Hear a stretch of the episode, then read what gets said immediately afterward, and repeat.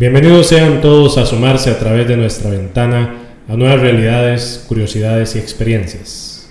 Acompáñanos a expandir en conjunto nuestras conciencias y tratar de escudriñar entre los límites de la percepción.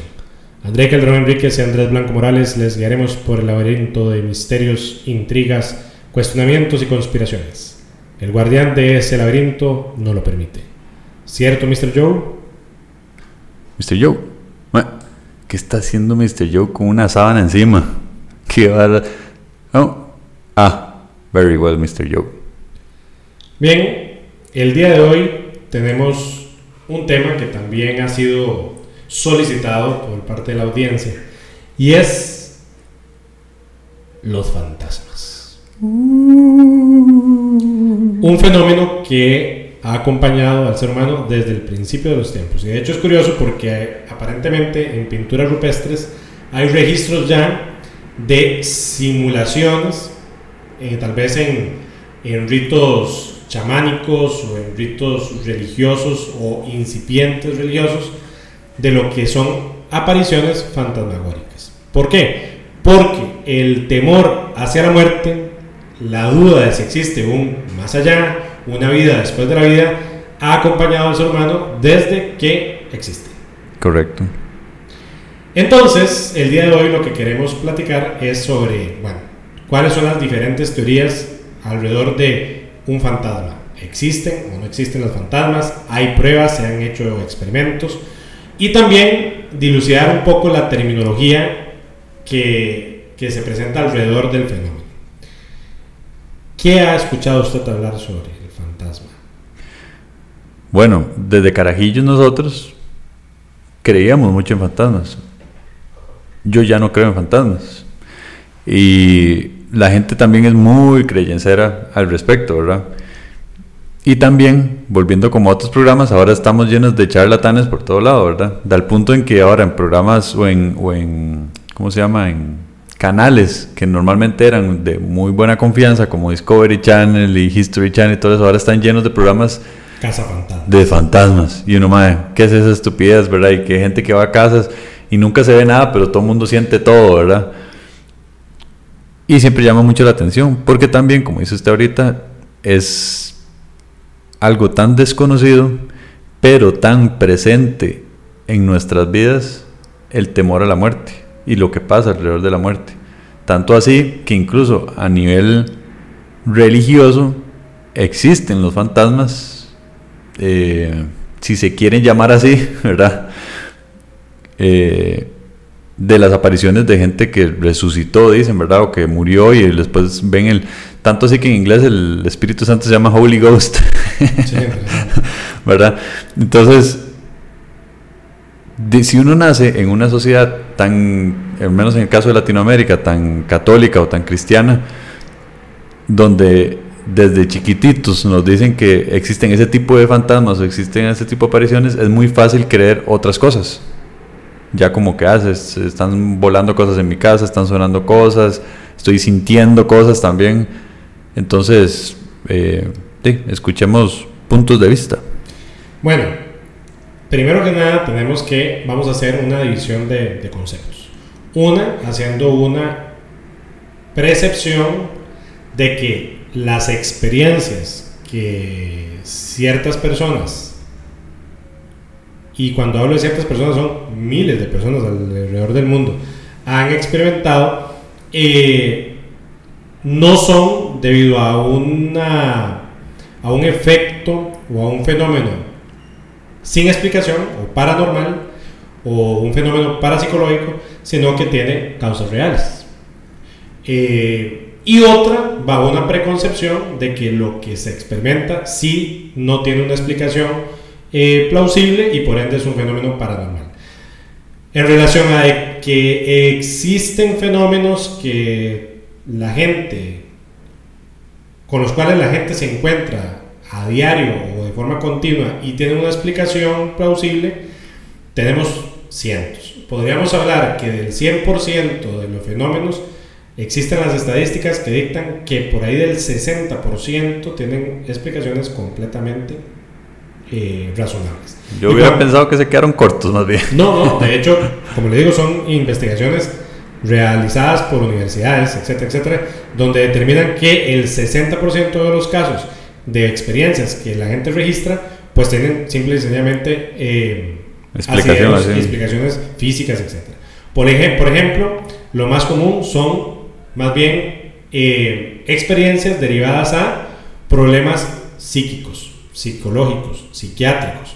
Por ejemplo, personas esquizofrénicas que, Ujú. que ven alucinaciones, etc. Eh, personas que toman ciertos medicamentos que causan pues un fallo en su realidad perceptible y por ende lo confunden con experiencias extracorpóreas, experiencias incluso religiosas.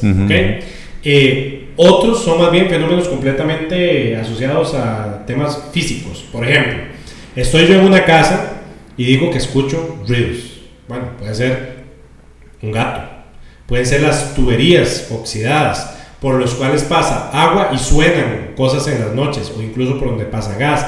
Las construcciones mismas de las casas puede hacer que estén ubicados en terrenos donde si hay una carretera cercana o a veces ni siquiera cercana, curioso, pasa un tráiler, pasa un camión y resulta ser que el retumbo de metros de distancia repercute exactamente en esa casa. Hay un caso eh, concreto que acaba de pasar, y cuando digo acaba de pasar fue el año pasado y salió en las noticias, etc. De que en un museo, creo que yo ya lo había relatado antes, Sí, sí. en otro programa, en un museo en Egipto, eh, había una estatuilla en una vitrina y entonces resulta que todas las noches la estatuilla comenzaba, digamos, en el día, viendo hacia la puerta del lugar y al día siguiente, cuando venía al lugar, se encontraba la estatuilla vuelta. Y la, digamos, la urna donde se encontraba esa estatuilla estaba herméticamente cerrada. Entonces todo el mundo dijo, es un fantasma. Es el espíritu de quién sabe quién que anda en el museo y es el que vuelve la estatuilla. ¿Y qué era? ¿Y a quién llamaron? a los cazafantasmas. No. En ese caso, ¿qué era? Que precisamente el museo experimentaba vibraciones imperceptibles para el visitante, pero esas vibraciones que aparentemente era de la carretera del frente hacían que esa urna en específico y esa estatuilla por su forma, composición, girara poco a poco a lo largo de todo el día hasta que el día siguiente aparecía Sí, sí. volteada. Bueno, De hecho, la, la- como le digo, yo antes también creía mucho en fantasmas, sin sustos, sin todo eso. Y cuando empecé a dejar de creer y todo eso, fue cuando empecé a obligarme a ir a buscar la fuente, que es lo que la mayoría de gente no hace porque nos da miedo. Y de hecho, cuando es- estaba adolescente en ese momento, eh, me empecé a obligar. Yo decía, ¿por qué es tan gallina, verdad? Si algo está sonando en la cocina, vaya a ver qué es, ¿verdad? Entonces, obviamente iba cagado de miedo. Pero cuando llegaba me daba cuenta que no era. Tanto así que una vez sí me llevé un sustote porque estaba en el cuarto y teníamos un teléfono con altavoz. Ya lo había contado también. No. Eh, tenía un teléfono con altavoz en la cocina y era tardísimo. Eran, sí, medianoche, una de la mañana. Y empieza a son- se prende el altavoz del, del teléfono. Y yo, madre, ¿qué es esa vara? Y luego, eh, después de mucho rato, el teléfono se cuelga. ¿verdad? Entonces, pip, pip, pip. Y nadie se levanta, madre. Y yo, madre, lo voy a dejar ahí sonando mejor. Y al rato, no, no, voy a ir a ver qué es, madre. Me levanté, fui hasta el teléfono, madre, toda la casa oscura, yo cagado, madre. Estripo el botoncito del, bot- del, del- del teléfono y me voy, Cámara lenta. Obviamente en ese momento no pude ver qué era específicamente. Ya después volvió a pasar y volvió a pasar como tres veces más y empecé a encontrar el patrón de lo que era. Nosotros en la casa, eh, ahí donde vivíamos, el, el agua no tenía mucha fuerza, las tuberías. Entonces habíamos instalado un tanque, eh, perdón, una, una bomba de agua. Y cada vez que se activaba, daba un bombazo eléctrico. Le llegaba al teléfono y se prendía automáticamente Ah, el altavoz. eso, Entonces sonaba la bomba, y apenas sonaba, ¡bum! el teléfono, ¡pip! y yo, madre. Y ese tipo de cosas empecé a, a, a afrontarlas, creo que esa es la palabra. Y mucha gente no lo hace. Entonces asume que es algo... En realidad la gente no dice vi un fantasma, nada más dice me asustaron. Sí, sí, sí. Esa es la palabra que se usa, al menos Exacto, aquí en el país. Y entonces como eso, y eso es otro punto que tenía aquí para tratar en el programa, es que la mayoría de sustos o de fantasmas son de historias que le han contado a uno. Sugestiones. Ajá, y no solamente cosas que uno ha vivido. Entonces, de hecho, hablar de fantasmas es una de las conversaciones que da para el rato Claro. con todo el mundo, porque todo el mundo tiene una historia, sea Exacto. propia o sea de otra persona. Y a veces la mayoría son de otra persona. Es que vieras que a mi mamá una vez le pasó. Es Sí, que sí. vieras que a mí. Sí, digamos, elementos poco comprobables de inmediato. O sea, no tiene usted. Jamás. Porque usted lo que está creyendo es en la versión verbal del otro. Ajá, y no solo la versión verbal del otro, sino en la percepción del otro. Y tras de eso, en el recuerdo de esa persona, que también ya hemos hablado en otro programa, los recuerdos son difusos, ¿verdad? Siempre ya usted no se va a acordar al 100% de lo que vivió. Bueno, en otra anécdota y algo que pasó hoy mismo. Resulta ser de que en mi casa, bueno, yo tengo un bebé de dos años y medio. Y andaba Y- volando. No, no estaba volando. y tiene un carrito, de una vez un avión de Mickey Mouse donde él se monta. Ajá. Y tiene luces y todas las otras, pero solamente para activarlo se tiene que montar. Bueno, pues ya nos ha pasado y hoy pasó de que ya nos dormimos, el, tras de eso el avioncito de esto queda, eh, lo- digamos, duerme en el patio, Ujú. ¿verdad?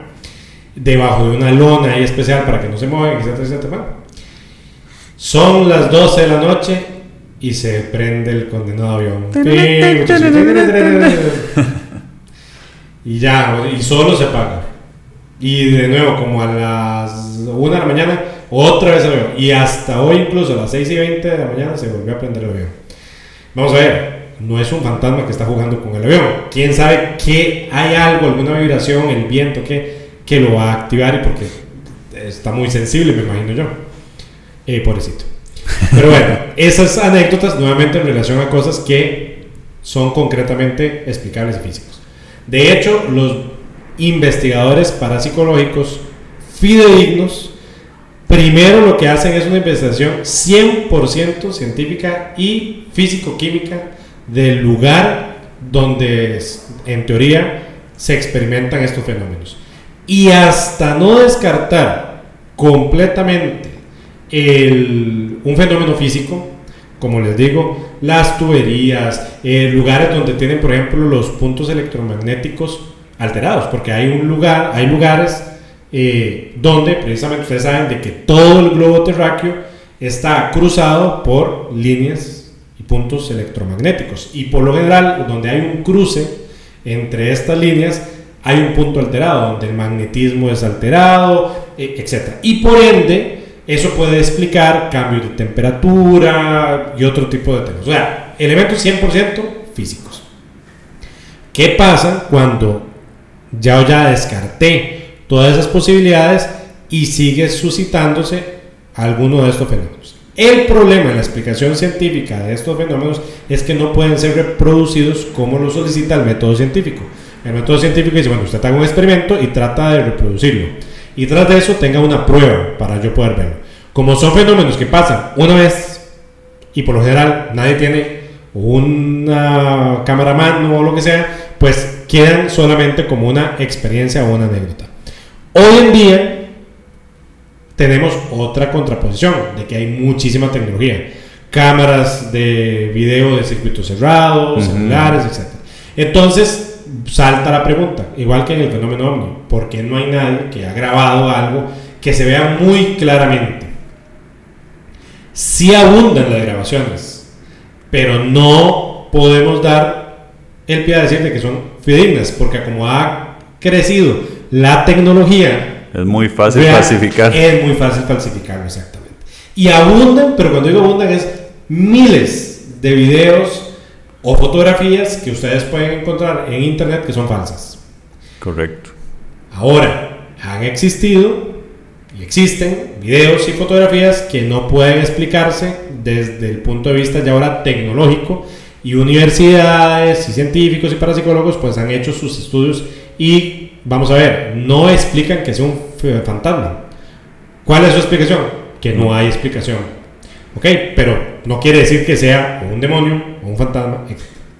Bueno, eso en relación a si partimos del hecho de que lo que yo estoy experimentando es un fenómeno con explicación. Ahora, vayámonos más bien al lado, y bueno, obviamente para eso es un debate, porque yo sé que Andrés ya dijo plenamente, yo no creo en que sea realmente un fantasma. Pero ¿qué pasa en relación a la gente que dice, no, es el espíritu de un difunto?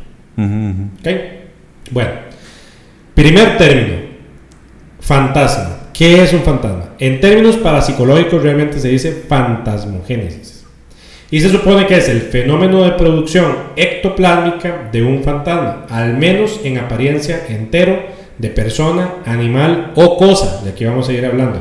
Hay fantasma de piedras. No, por ejemplo, hay fantasmas, bueno, no hay fantasmas, sino que hay apariciones de un barco, de un avión, de un carro incluso que en teoría no existe, ¿verdad? Qué sé yo, voy por la carretera, me encuentro con un carro y me atraviesa el carro.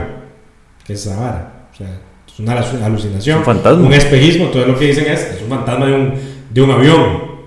Pero bueno, X. Como un barco fantasma. Exactamente, un barco fantasma. El fantasma tiene cierta consistencia material, aunque es algo tenue, transparente y con poca masa en relación al volumen.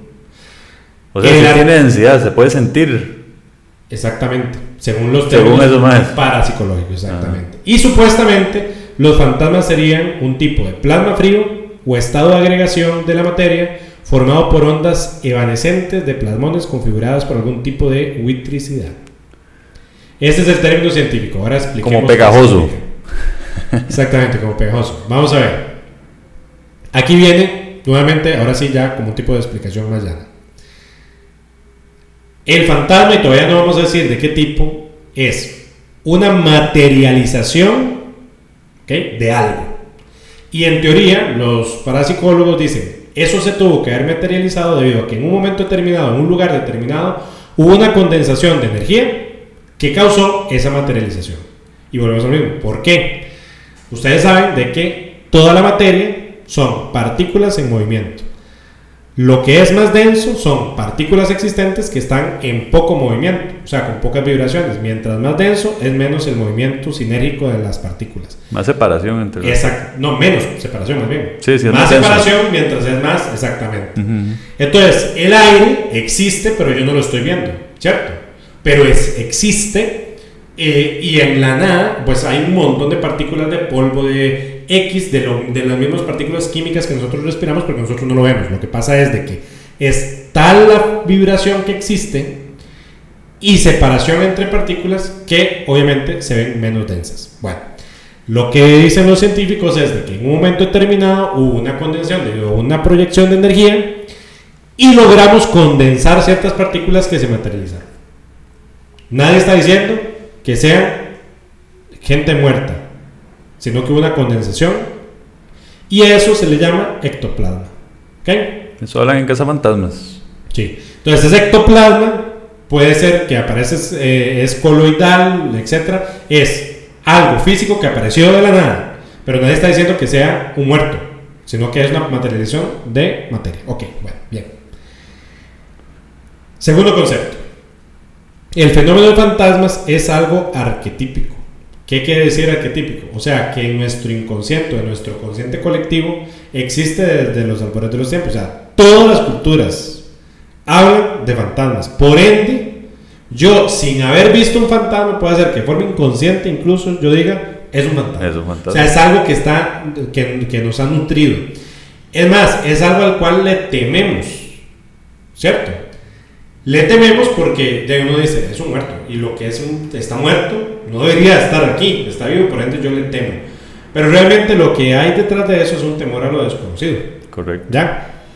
Hay otras culturas que asocian y religiones que asocian al fantasma con algo negativo, incluso diabólico. Entonces por eso dicen, no, es algo descarnado, es algo malévolo y por eso es que yo le tengo miedo. Tras de eso, si eso lo, lo aunamos a los libros de misterio, a las películas de terror. Entonces yo veo siempre un fantasma que me va a asustar. Correcto. Son pocos las películas donde el fantasma es bueno. ¿verdad? Gasparín. Gasparín, exactamente. O el fantasma del amor. ¿Y ese cuál es? La película. ¿Cuál? Ah, sí, sí, sí, sí. Con Patrick Swayze. Sí, sí, sí, sí. Bueno, ok. A los fantasmas también se les conoce como... ¿Cómo cómo? ¿Cómo se les conoce a los fantasmas? De a veces así por el nombre. se les dice ánima, fantasma, revenant, espíritu, alma errante, alma penante, espectro, ánima del purgatorio. O sea, hay una cantidad enorme de, de formas de llamarle, pero al final todo es exactamente lo mismo. Son sinónimos. Son sinónimos. Y la mayoría de estos se, se refiere al espíritu de una persona que en su momento estuvo viva, ahora está muerta y su alma, su ánima, su espíritu, su espectro vuelve a nuestra realidad por algún motivo o razón. ¿Ok? Ahora, lo curioso es que por ahí de 1800 surge un, una escuela filosófica que a hoy se comporta más como una religión, que es el espiritismo. Y el que lo funda es un fulano que se llama Alan Kardec y escribe de hecho varios libros y uno de los libros de hecho se llamaba El libro de los espíritus. Y él lo que dice es que en efecto hay un más allá, o sea, existe otro plano no asociado con lo que nosotros conocemos como cielo y infierno, simplemente hay otra dimensión donde todo ser viviente tiene un alma y ese alma en el momento en que muere deja el cascarón en esta tierra y el alma trasciende a otra dimensión. Esa dimensión es más sutil, de una vibración más, más ampliada, que por ende nosotros que estamos vivos no podemos eh, entrar en contacto. Y esa alma trasciende y por ende es un alma infinita que sigue viviendo en ese otro plano XX. En teoría los espiritistas también hablan de que ese plano tiene niveles de evolución. En otras palabras, yo comienzo en un plano intermedio y voy ascendiendo. Y mientras más ha ascendido esa alma, menos se puede comunicar con nuestro estado. No porque no quieran, sino porque su estado de vibración es diferente al nuestro. Por ende nosotros tenemos un estado tan denso que en teoría no podemos entrar en contacto con esos fulanos, según el espiritismo. Por ejemplo, dato curioso, Sir Arthur Conan Doyle, el escritor de Sherlock Holmes, ¿verdad? Y de viaje, ¿cómo era? el de los dinosaurios del otro mundo. Ajá, sí. Eh, fue miembro del espiritismo y de hecho fue director del grupo espírita en Inglaterra. O sea, él creía en todo esto. Bueno, ¿qué pasa? Que hoy por hoy hay, hay ciertas escuelas espíritas en la mayoría de países y eh, existe lo que se llama un centro espírita, que es como decir la casa donde se reúnen y hacen experimentos mediúmicos, o sea, de ah, medios, mm. donde hay alguien que en teoría canaliza a estos espíritus, que son los que les hablan o con los cuales pueden entablar algún tipo de contacto, y es donde han podido tener conocimiento de ese otro mundo. En otras palabras, le están creyendo a alguien que está hablando con ellos. Ahora, esos medios son de diferentes categorías. Hay medios, hay large, hay, small. Small. No, hay medios que son de incorporación. ¿Qué es un medio de incorporación? Que el espíritu entra en el cuerpo o en la mente. Lo posee. Lo posee y es el espíritu el que habla. Hay medios de visualización que simplemente se concentran, cambian su estado de conciencia y ven ese plano, pueden hablar con ese plano, escuchan, ven, pero no es que nunca un espíritu los posee. Hay otro medio que es de escucha, que lo único que hace es que le oye voces. Hay otro medio que lo que hace es escritura automática. O sea, entra en un trance y lo que escribe en teoría no está escrito por él, sino que está escrito por otro fulano. De hecho, hay ciertos, ciertos medios famosos que han escrito novelas completas, pero así, qué sé yo, como Stephen King, 6.000 páginas en un mes a pura escritura automática. Vamos a volver. Todo esto lo estamos preconcediendo si creemos en eso. Hay explicaciones. Está el medio que, que pide toca en la mesa una vez o dos veces, como la bruja del 71. bueno, ahí voy a explicar. Resulta ser que ese medio que usted cuenta surge en 1800 y pico, en Estados Unidos. Hubo una familia de unas hermanas, que por cierto se dejaban el pelo larguísimo, pero larguísimo, que se llamaban las hermanas Fox. Y fueron famosas porque ellas que eran medios de incorporación. Y se hizo famoso el que gente de mucha plata llegara a esas casas a utilizarlas a ellas para hablar con fantasmas y preguntarles cosas. Voy a ser rico, no voy a ser rico, fulanito se va a morir, ay, quiero hablar con mi papá. Y estas hermanas Fox... Y le dijo, sí, usted se puede hacer rico si... Usted se puede hacer rico con un banano. Lo que pasa es que le dicen ellas, y ellos inventan el sistema de los racks. ¿Cuál es el sistema de los racks? Los sistemas de los racks es, bueno, el espíritu no puede hablar normalmente, entonces vamos a hacerlo a través de su... Es mágico. Un, exacto, un golpe, dice sí, dos golpes es para no. Y ese sistema se... Como la Ouija. Como la Ouija. Como en esa época no había tele, no había mayor cosa, se hizo famosísimo el que yo, mi fin de semana o las noches, era como decir el, el juego del día. Entonces se reunían en casas para hacer experimentos mediúnicos. Lo que se prestó, ¿para qué?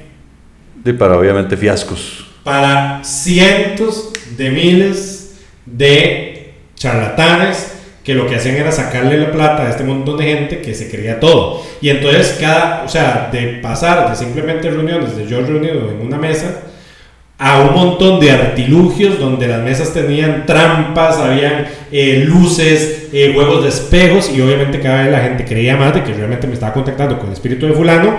Bueno, y salieron, pero fortunas, ¿verdad? De, de gente que gastaban platas en esas cosas. Eso sigue existiendo hasta el día de hoy. Sí, es increíble. Hay una que es súper famosa, que tiene un pelo así que... Ah, sí, sí, que salen... Que uno dice, de fijo debajo de ese pelo tiene un micrófono, Sí, o sea, sí, sí, sí, ahí, que habla con los muertos y las familias y, y va caminando y un momento otro dice, tu mamá, tu mamá sufrió. Y la otra, sí. Sí, sí, correcto, correcto. Ok, ahora, hablemos de tipos de fantasmas, ¿ok? Que usted puede encontrar en la literatura. Hay que discernir. Primero, están los fantasmas que no son fantasmas, sino que son lo que llaman impregnaciones. Pero la gente dice es un fantasma. ¿Qué es una impregnación? Y eso también está científicamente comprobado. En algún lugar donde pase algo, digamos, muy impactante, llámese un accidente, llámese, eh, había una situación familiar muy densa, eh, pasó una guerra, ese, ese evento queda impregnado, registrado como si fuera un, un papel, ¿verdad? como si fuera un papel de calco, en la energía del lugar. ¿ok? Entonces, de hecho, a hoy, y de hecho hay registros, etcétera, donde usted, por ejemplo, va a Estados Unidos, donde se generó la guerra de recesión, donde hubieron confrontaciones de batallas, y ustedes dicen, no, es que todavía siguen escuchándose gritos, siguen escuchándose sonidos de balas, siguen escuchándose todo eso. Sí, resulta ser de que hay científicos que han llegado a un medio y han registrado los sonidos, pero no es de que estén los fantasmas peleando ahí, sino que es un eco que quedó registrado. ¿Cómo y en dónde? Es lo que no se da, hay una explicación concreta. Pero en teoría, como todo es energía, aparentemente, los lugares, las paredes, todo pueden registrar energéticamente esos ecos. O sea, son impregnaciones. Entonces, mucha gente, mucha gente dice, bueno, yo me voy a un castillo y veo una- a un fantasma. Veo una mujer que pasa de un cuarto para otro. Ah, ok. Y usted siempre ve, sie- siempre va de un cuarto para otro. Y siempre a la misma hora, y siempre a la misma hora. Eso muy probablemente no es un fantasma. Eso muy probablemente es un- una impregnación. O sea, es un eco visual de algo que sucedió en un momento determinado. ¿Dónde entra el fantasma? El fantasma es, en teoría, Cuando interactúa. Exactamente. El espíritu de alguien que en teoría falleció. Y digamos, sí, yo voy a ese castillo y veo una fulana que va de un cuarto para otro. Pero resulta ser que de repente se me vuelve la fulana y habla conmigo. ¿Qué hubo? Entonces, si eso que veo tiene una interacción inteligente, en teoría, en teoría es un espíritu. Oye, si era un fantasma, alguien tonto, ¿qué? Pueden haber muchos. Bueno, también existen los fantasmas de los vivos. Aunque usted no me lo crea. Eso es otro problema. ¿Por qué? Porque hay gente que cree que el vivo, durmiendo en algún estado de sugestión, puede hacer un desdoblamiento astral. Y por ende, lo que yo veo puede hacer ese fantasma del vivo, o sea, ese cuerpo astral de alguien ahí que anda deambulando. X. Ujú. Ok, luego existe lo que se denomina como casa encantada. ¿Qué es una casa encantada? Una casa donde asustan. Ah, yo creo que era una casa que estaba así como que le encantó el barrio donde vivía. No, entonces, la casa encantada es una casa donde se supone que asustan. Lo que pasa es que ese que asustan, la gente a veces dice, son fantasmas porque alguien se me aparece ahí, puede ser una impregnación, como ya dijimos. Pero sobre todo, sobre todo en los pueblos, pueblos latinoamericanos, hablan de duendes. Es que la casa de duendes, porque me esconden cosas, me prenden las luces, Sí, sí, suenan sí. los trastos, ¿cierto? Y hay una malformación. Ese duende viene porque la gente dice que lo que se, se suscita en esa casa es un poltergeist. Y el término poltergeist en alemán quiere decir duende burlón. ¿Ya? Pero parapsicológicamente, un poltergeist no tiene nada que ver con ni un muerto, ni un duende, ni nada. Y viene una explicación científica definida ya hoy. ¿Qué es? El poltergeist es un fenómeno psicológico donde en una casa existe por lo general un adolescente, un niño o mujeres que están entrando en la menopausia que tienen lo que se llaman psicorragias. Esas psicorragias son proyecciones energéticas inconscientes de su propia mente, que recordemos que, que el cerebro es el órgano menos entendido hasta la fecha. Psicorragia es como, como una menstruación psicológica. Ay, Ramírez. no, es, en este caso es que el mismo poder eléctrico de su cerebro haga una proyección de forma inconsciente. Y esa proyección de forma inconsciente causa efectos físicos. Se mueve una taza, se prende la luz. Es más, el que lo está produciendo no sabe que lo está produciendo. O sea, simplemente yo hice, qué sé yo, un poder X energético de mi propio cuerpo proyectado por mi mente y se ocasionó eso. Ok. Y aparentemente solamente se provoca dependiendo del, del estado de ese proyector, dícese de un niño, de un adolescente y de una mujer que está entrando a, a la menopausia, según los científicos. Bueno. Por ende, poltergeist, cuando hablamos, ay, ¿eso es un poltergeist? Se supone que es más bien un fenómeno físico. ¿Ok? Ahora, el fantasma de los muertos, también, en este caso es espíritu, ¿por qué viene para acá? ¿Qué está haciendo aquí? ¿Qué está haciendo acá? ¿Qué viene a buscar? Exactamente. What happened? ¿Dónde se esconden? ¿Por qué no se muestran? bueno, ok.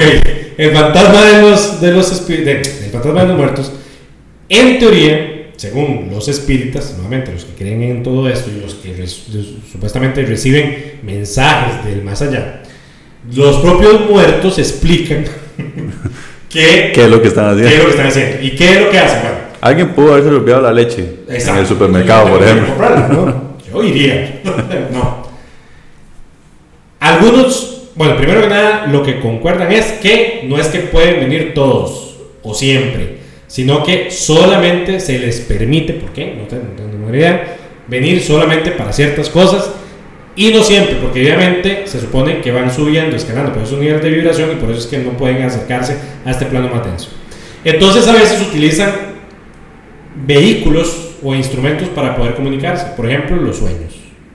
Entonces, en vez de hablar en nuestro plano físico, se comunican en los sueños. Entonces, la gente dice, ah, es que me soñé con fulanita que se había muerto y me dijo tal cosa. Bueno, esa es una explicación que da. La otra es de que tienen temas inconclusos. Y ahorita le cuento una leyenda, una anécdota que me contaban a mi chiquitillo, que pasó en la familia de mi abuelito. Entonces, por ejemplo, es que fulanito guardó tal cosa y tengo que decirle a fulanita para que descubra, ¿verdad? Bueno. De hecho, hay un caso curioso, eh, famoso de el fantasma de una fulana que tuvo mucha suerte, donde el fantasma se le dice a fulanita, me morí, pero yo no la quiero dejar desamparada. Este es el número de la cuenta del banco donde yo tengo, y literalmente va y tenía una plata ahí registrada en la cuenta del banco y bueno, X. Ejemplo de la anécdota de mi abuelito. Resulta ser que mi abuelito decía que eh, la mamá de él le pasó lo siguiente. Eh, la mamá de él era de Nicaragua, entonces para las fiestas de... Eh, de en, Nicaragua se da una fiesta de la Virgen María, que se llama la Concepción, la fiesta de la Concepción. ¿Por qué hay tanta alegría por la Concepción de María? X. Entonces resulta ser que hacen una peregrinación hacia Managua. Y entonces se iban caminando desde no sé qué pueblo hasta la Virgen de la Concepción. Y bueno, iban en esa peregrinación. Y en la peregrinación, la mamá de mi abuelito, junto con varias gente, se topa de frente, donde más bien venía de la peregrinación, a una fulana que era la empleada de la casa donde iban. Y se tiene que ver porque esta más bien viene si nosotros vamos, para allá. y que la fulana no hablaba, no decía como que rara, extraña, lánguida, ah. Y él le dijo, usted viene con la leche y yo voy con el queso. Exactamente. y entonces le dice, fulanita, ya nos que dice, ustedes van para la casa, por favor díganle a la fulana tal, que era la dueña de la casa, que me disculpe. Y que apague los frijoles. No, que me disculpe. Que la joya que ella está buscando fui yo la que me la robé y me la escondí. Está en tal florero, tal lugar, tal lugar. Y dice, porque no se lo dice, no, por favor, díganse. Bueno, el punto es de que entonces yo ya me voy, ya se fue la vieja. Cuando lleguen a la casa, mira que nos topamos a fulanita, rarísimo, y dice, no puede ser. ¿Por qué? Porque fulanita tiene tres días de muerta. Man. Y van, buscan el florero y encuentran la joya. Esto que le contaron a mi abuelito viene desde hasta la mitología griega. O sea, hay un montón de historias que siempre lo mismo, se topa con un muerto y el muerto dice dónde escondió tal reloj, tal collar, tal joya. Entonces vean cómo se ha ido pasando de boca en boca y se convierte en una leyenda. ¿Ok? Ok. ¿Qué más quiere hablar usted de los fantasmas? Eh, que es complicado porque, volviendo a lo mismo, lo del miedo también al mismo tiempo es reconfortante para cierta gente, Claro. porque se vuelve un medio para recontactar con sus seres queridos. Entonces, cuando la gente, obviamente todos vamos a extrañar a nuestros seres queridos, una forma de disque ser contactados a través de un fantasma y mucha gente interpreta sueños como apariciones. Entonces, eh, cuando uno quiere ver algo, cuando uno extraña tanto a alguien, es muy fácil tener ese tipo de visitas, si se quiere llamar así, a través de un sueño, pero es simplemente su subconsciente tratando de revivir un momento que obviamente es importante para usted. También está el fenómeno de la parálisis del sueño, ¿verdad? Que es donde, bueno, el, cuerpo humano cuando duerme automáticamente apaga todo el movimiento del cuerpo porque si no, en, en los sueños estaría usted, si, si corre estaría moviendo las piernas y todo, imagínese durmiendo usted con, con su esposa hablando patadas. Entonces apaga todo el sistema nervioso para que se pueda dormir, entonces se queda quieto. A veces pasa que a cierta gente tienen ese fenómeno que se llama parálisis del sueño, donde su cerebro se despierta pero no ha terminado de despertar. Sí, el cuerpo dormido, mente despierta. Exacto. Y en esa, en esa etapa mucha gente tiene alucinaciones y dicen que son extremadamente tenebrosas. Porque son, hay gente que ve fantasmas, hay gente que ve insectos, de acuerdo al miedo que la persona tenga, se le manifiestan los miedos. Entonces, y, y es una enfermedad y hay, y hay formas de evitar esa parálisis, hay gente que le recomiendan respirar mejor, el tipo de comida antes de dormir y le mejora y le disminuye, pero es, un, es algo psicológico. De hecho, ¿verdad? la gente le llama a eso que se me subió el muerto. Así dicen. Sí, porque no Ah, se puede parálisis. mover. Dicen, ah, porque además, Sienten una presión en el cuerpo. además de ser sumamente, ya a mí nunca me ha pasado, pero además de ser súper escalofriante, supuestamente, no solo es el hecho de estar viendo que hay un, alguien ahí con uno, o estar viendo insectos, estar viendo bichos, lo que sea, sino que también uno no se puede mover.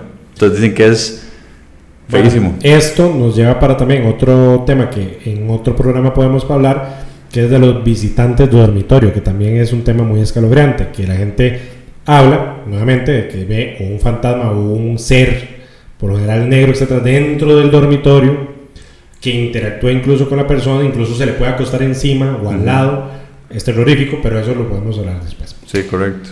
En otro tema de los fantasmas, ok, digamos que esos conceptos que hemos hablado es de las representaciones, pero hablábamos de que, en teoría, si se, si se preconcibe que existe otra dimensión, donde hay otros entes, llámense los espíritus de los muertos, o otras entidades, si se pueden o no se pueden comunicar con este lado. Y resulta que existen dos fenómenos concretos que son curiosos. El primero se llama parafonías o psicofonías. Y el segundo se llama psicoimágenes. ¿Qué es la parafonía o psicofonía? Resulta ser de que yo agarro una grabadora con una cinta electromagnética.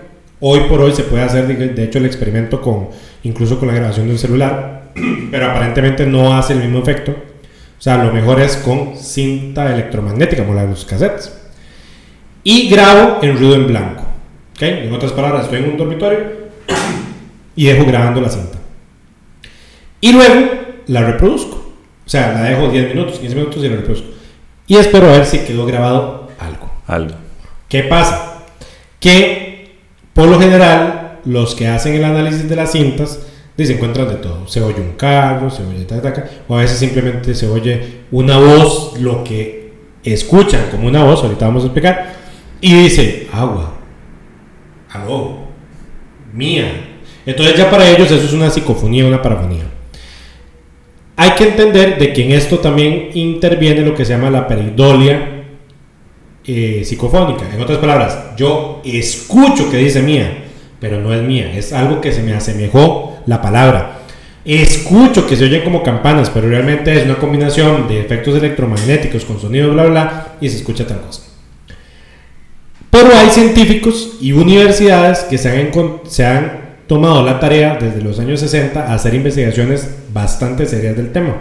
Todo surge debido a un investigador noruego de apellido Jurgensen que un día se va él era documentalista, también era cantante de ópera X, y se va al bosque con la esposa a grabar los sonidos de pájaros para hacer un documental de pájaros.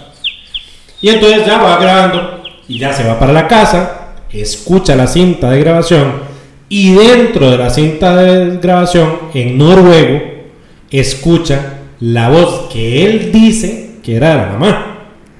Que le dice, bueno, digamos que le llamaban Jürgen, no me acuerdo en este momento del término, pero eh, un término que solamente utilizaba la mamá y le dice, Jürgen, querido Jürgen, estoy aquí.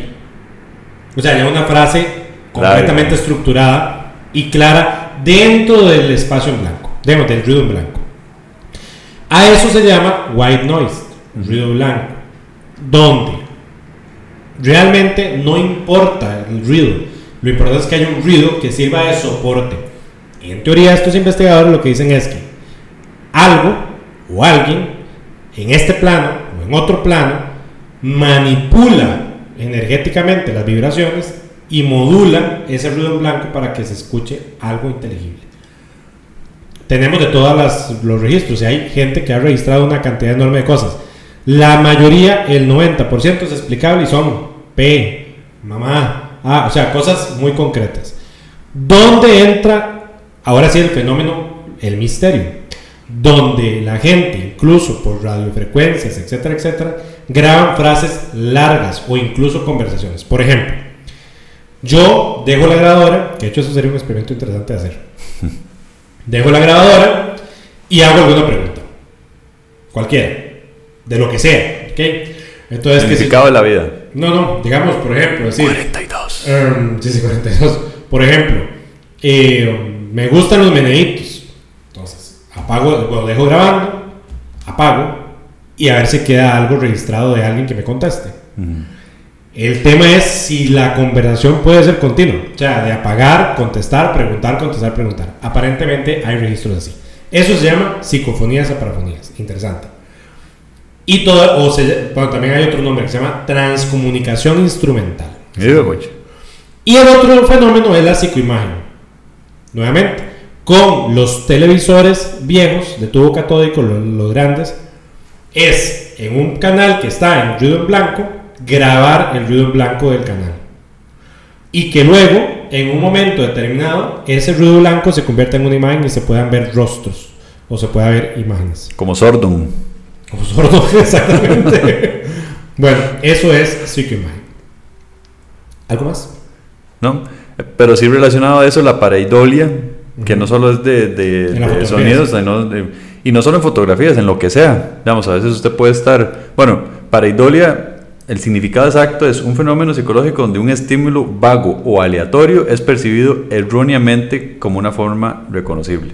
Y más que como el cerebro humano, cómo funciona, estamos programados para que simplemente buscar patrones de cosas que ya conocemos. Entonces, si yo vuelvo a ver hacia el jardín y casualmente un pedazo de, del estuco que está en la tapia parece una cara, voy a decir, mira, hay una cara. Si veo en los árboles cómo se mueven unas hojas y cómo se acomodan, parece una cara, uno interpreta una cara. Entonces, a veces también la gente interpreta como fantasmas eso, patrones que se ven como, por ejemplo, en las nubes, ¿verdad? Que la gente se, juega con, mucho con eso. Mira, parece un elefante, mira, parece la... O la gente que dice, ay, la tostada se le va a cara de María. Sí, justamente también. Esos son pareidolias. Y eso es muy, Súper muy frecuente y es para mí casi siempre la explicación. Y bueno, finalmente, para finalizar el tema, eh, en relación a las características físicas, lo que dicen es porque la general, la generalidad de los casos es vi una sombra, Sí, ok, vi algo gris como un humo difuminado. Son pocos los casos, que son los más extraños, de hecho, y los menos explicación, donde yo veo una persona completamente, o sea, cual era, Em, y los espíritas también dan varias explicaciones. Uno es de que esa entidad, digamos, ya trascendió este estado y está en otra dimensión. Y en esa dimensión, nuevamente, hay una mayor vibración y por ende ese cuerpo es más sutil, bla, bla. Entonces, si se quiere comunicar con este plano, requiere demasiada cantidad de energía para verse completamente físico y visible. Por ende, lo que pasa es de que logran apenas hacer una silueta o algo sumamente efímero para poder manifestarse. Y además requieren de energía y por eso es que hacen consumo térmico de energía del lugar y por eso es que dicen, ah, es que aquí hay un fantasma, siento que está más frío el lugar. Y es porque, por lo general, esa presencia para proyectarse consume energía del lugar para poder verse. Eso simplemente como para complementar. Curioso. Y bien, si tienen historias, si tienen anécdotas de cosas sí, que les ha pasado. Cuéntenos, o sea, ¿a ustedes les ha pasado algo? ¿Les ha parecido algo? ¿Le contaron que vieron eh, algún familiar que se haya muerto, etcétera? Por favor, nos cuentan en los comentarios y podríamos luego contar en vivo. Eh, mae, ahora solo historias. falta que me escriban. André murió hace cinco años. Eh, mae, yo aquí hablando con usted. Realmente, Andrés, No, con razón. alucinaciones. Bien, nuestras tres máximas, no hay que creer ni dejar de creer. Segundo, a como es arriba, es abajo. Y tercero, siempre debemos estar alertas ya que lo increíble puede sorprendernos en cualquier momento. ¿Cierto, Mr. Joe? Ah, very well, Mr. Joe.